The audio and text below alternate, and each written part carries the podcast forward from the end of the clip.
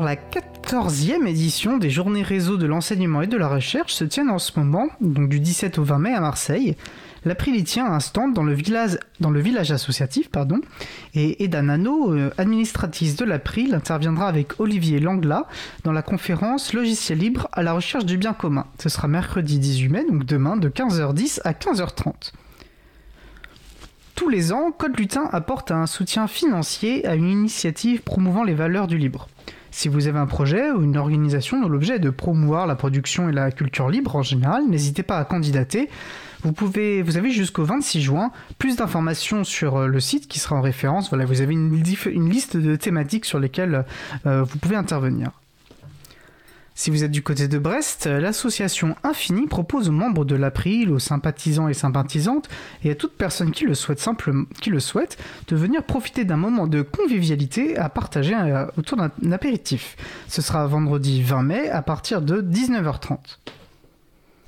Puisqu'on parle de moment de convivialité, euh, je rappelle que l'April euh, fêtait ses 25 ans fin 2021 et comme nous n'avons pas pu fêter euh, comme il se devait cet anniversaire, nous avons décidé de quand même marquer le coup et nous envisageons d'organiser un, pique-nique en région parisienne. Il y a un sondage qui est ouvert pour cela. qui est accessible. on vous mettra bien sûr le lien. Et puis nous invitons à faire de même partout ailleurs en France. Voilà, si vous n'hésitez pas à vous rapprocher de l'April pour organiser des pique-niques de, vers chez vous. Alors un prochain April Camp aura lieu le week-end des 18 et 19 juin 2022 en présentiel à Paris et en distanciel. Euh, tout le monde, un membre ou pas de l'association, peut participer en, fonction de son temps, euh, de ses compétences et de ses envies, ou juste peut-être pour venir nous, rencontrer. Cela, cela sert aussi à ça, pardon. Je vous rappelle aussi, bien sûr, voilà, de manière générale, vous pouvez retrouver les associations libristes et puis les événements libristes autour de chez vous sur le superbe site l'ajadadulibre.org et pour retrouver tous ces événements. Tout ce que je viens d'évoquer sera bien sûr mis en référence sur la page de l'émission sur libravou.org slash 144. Alors notre émission se termine. Euh, je remercie les personnes qui ont participé à l'émission. Véronique Bonnet, Laurent Costi, Claire Brosseau, Sébastien Broca et Vincent Calam.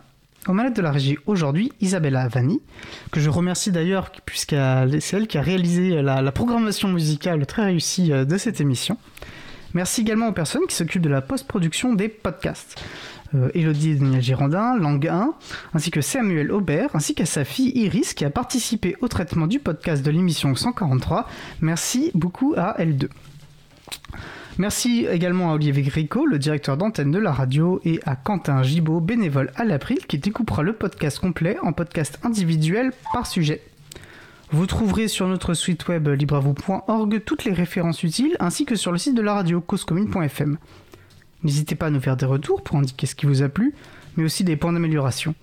Vous pouvez également nous poser toutes questions et nous y répondrons directement ou lors d'une prochaine émission. Toutes vos remarques et questions sont les bienvenues à l'adresse contact at. Et puisqu'il reste euh, un peu de temps, je suis un peu en avance sur ce que, euh, j'avais prévu, euh, de vous rappeler que Radio Cause Commune est une radio collaborative. vous pouvez déjà, bien sûr, ben, la soutenir par le don. Euh, c'est une manière importante de la soutenir. Hein, elle a besoin ne serait-ce que pour s'acheter du matériel. Euh, vous retrouvez bien sûr les, informations sur le site de la radio, mais vous pouvez également nous faire des retours pour proposer, euh, des émissions, des sujets, faire simplement des retours pour dire ce qui vous a plu et déplu dans l'émission pour que nous puissions toujours les améliorer. Nous vous remercions bien sûr d'avoir écouté l'émission. Si vous avez aimé cette émission, n'hésitez pas à en parler le plus possible autour de vous. Euh, et de faire connaître la radio Cause Commune, la voix des possibles. Euh, il nous reste une minute encore. Ben, Laurent Costi, puisque tu es là, tu n'as pas eu euh, ton mot de conclusion sur, sur ce sujet des communs numériques. alors je te prends un peu à chaud, excuse-moi. Qu'est-ce que tu en as tiré? Quels sont pour toi les, les deux éléments clés à retenir? Ah, effectivement, faut me donner. Faut, merci, merci pour le micro. Euh, euh, non, mais effectivement, j'ai trouvé ça extrêmement intéressant l'intervention de Claire et puis de, de, Sébastien. Et euh, c'est vrai que hum, ça, hier soir, à la présentation de, du, du, dictionnaire des communs, se pose toujours la question de l'articulation des, des, communautés qui finalement défendent des choses un peu communes à différentes échelles et puis, et, puis qui donnent l'impression de pas beaucoup interagir. Et, et je trouve que c'est extrêmement important finalement d'essayer de, de faire, faire se lier les deux, de faire qu'il y ait des interactions entre les communautés euh, qui défendent les communs d'une manière un peu générale, qui touchent à beaucoup de sujets comme la santé, on évoquait la question des vaccins euh, qui sont inégalement répartis, euh, on faisait la différence entre justement un bien public mondial qui, était dans les tuyaux mais qui n'a rien à voir avec un bien commun mondial, parce que le bien, public mondial, qui va le, qui va gérer? Il n'y a pas de communauté mondiale, enfin de gouvernement mondial qui va pouvoir le faire. Donc, donc il y a bien des enjeux aussi de politique et qui, qui, sont là pour essayer d'éclaircir un peu, un peu, un peu la, la, gouvernance. Et puis faire que, que, le monde aille mieux, quoi. Hein. Enfin, c'est un peu ça euh, l'objectif des communs aussi, quoi. Voilà. Bah, très bonne synthèse, ça me paraît très, euh, très juste. Est-ce que tu souhaiterais réagir, toi, sur cette notion? Parce que je pense que c'est une notion qui te parle également, euh, Vincent. Euh... T'es pas obligé, hein, je te prends à chaud, hein. tu n'as rien préparé, tu peux les, dire les, les, communs peuvent être joyeux aussi. non, non c'est un peu important de, de, de, pouvoir agir, on a toujours la, c'est anxiogène parce qu'on n'a pas l'impression de pouvoir agir et le commun est un cadre d'action euh, qui est très précieux parce que il y a une articulation entre les différentes échelles à la fois locales et globales et, je crois que c'est très important euh, là-dessus et donc c'est des bons lieux pour euh, pour trouver d'autres personnes qui travaillent dans le même sens que nous. Très bien dit. Et effectivement, la réponse est dans le collectif et dans les luttes collectives. Et je pense que ce que tu dis est très important. Ben, en tout cas, voilà. Merci pour euh, d'avoir euh, pris ce temps pour ces interactions euh, impromptues, mais, très intéressantes et qui amènent une belle conclusion à cette émission.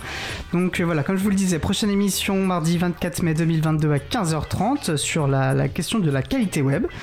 Et je vous souhaite de passer une très belle fin de journée. On se retrouve donc en direct le 24 mai. Et d'ici là, portez-vous bien.